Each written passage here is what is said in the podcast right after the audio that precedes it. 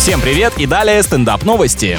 Житель Германии прибыл на экзамен по вождению за рулем машины. Он объяснил, что сделал это только потому, что не хотел опаздывать. И вообще, город я уже, считай, сдал. Давайте закончим быстренько с бумажной волокитой и с этими тестами вашими. Да я поеду, пожалуй, а то мне некогда. После инцидента мужчину отчислили из школы, а за его проступок взялась полиция, заявив, что преступник понесет наказание по всей строгости закона. Это прям автолюбитель, который штрафами опережает собственный еще не начавшийся стаж и заранее перевыполняет план по нарушениям.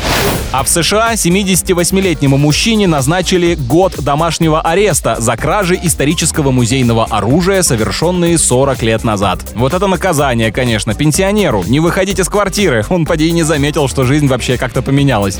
На этом пока все. С вами был Андрей Фролов. Еще больше новостей на нашем официальном сайте energyfm.ru.